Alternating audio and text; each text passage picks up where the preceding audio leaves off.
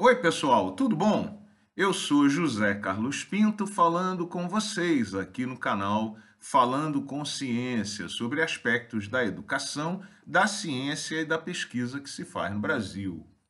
Quando brasileiros viajam ao exterior em atividades de intercâmbio, Usualmente, uma das características que mais saltam aos olhos é o paternalismo exacerbado com que convivemos em vários ambientes acadêmicos e de pesquisa no Brasil.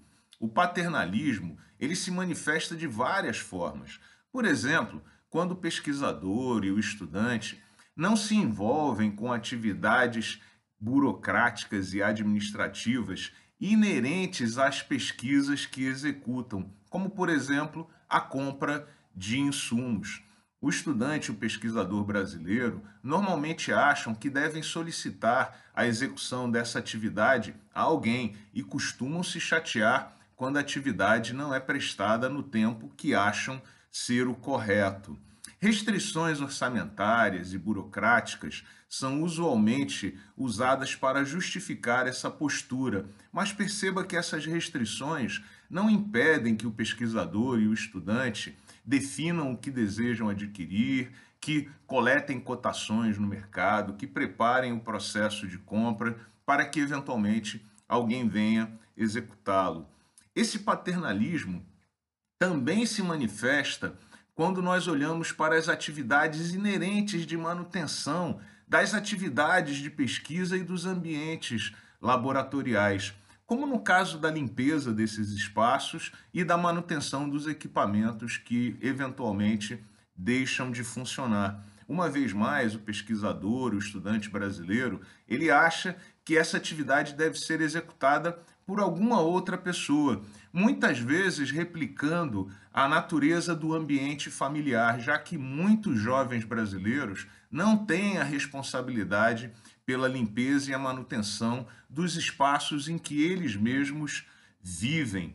É, essa falta de preocupação com a limpeza e a manutenção dos equipamentos, inclusive, costuma deteriorar a qualidade do ambiente de pesquisa, porque a sujeira e os equipamentos quebrados são deixados para o outro pesquisador, que vai executar atividades de pesquisa depois desse pesquisador descuidado.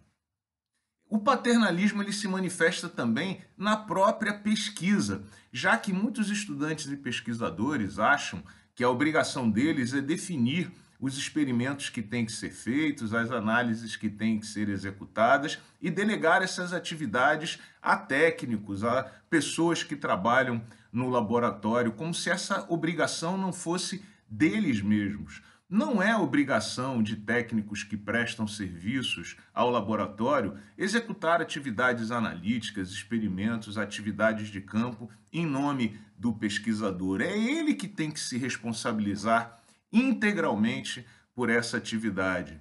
E o paternalismo também se manifesta quando a própria interpretação dos dados é delegada a terceiros, seja na forma de programas de computador que cospem os resultados analíticos e que não são questionados pelo estudante ou pelo pesquisador, mas também quando a a responsabilidade pela interpretação é delegada a um outro técnico. Eu ouço com frequência em bancas e também no laboratório uma resposta do tipo: Ah, eu não sei como foi feito. Só que essa resposta não é boa para um pesquisador. Ele tem que saber como foi feito, ele tem que se envolver com a interpretação dos dados da sua própria pesquisa. Ele não pode ser apenas o usuário de uma interpretação que foi feita por uma outra pessoa ou automaticamente por um equipamento.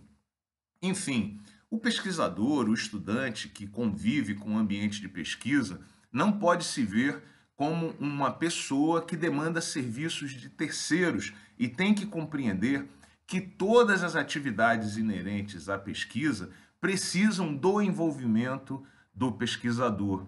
Isso é importante porque dá mais confiança ao pesquisador, aumenta a eficiência e a agilidade do trabalho de pesquisa e certamente melhora a qualidade do trabalho que está sendo feito, além de, obviamente, contribuir com um ambiente saudável daquele espaço onde a pesquisa está sendo feita, porque o envolvimento de cada um com essas atividades do dia a dia acaba sempre passando a impressão para todos os colegas que todos se ocupam com todos e de que todos são respeitados. Por isso, participe e envolva-se com todas as atividades inerentes da sua pesquisa. Não delegue nada a terceiros, a não ser que seja extremamente necessário.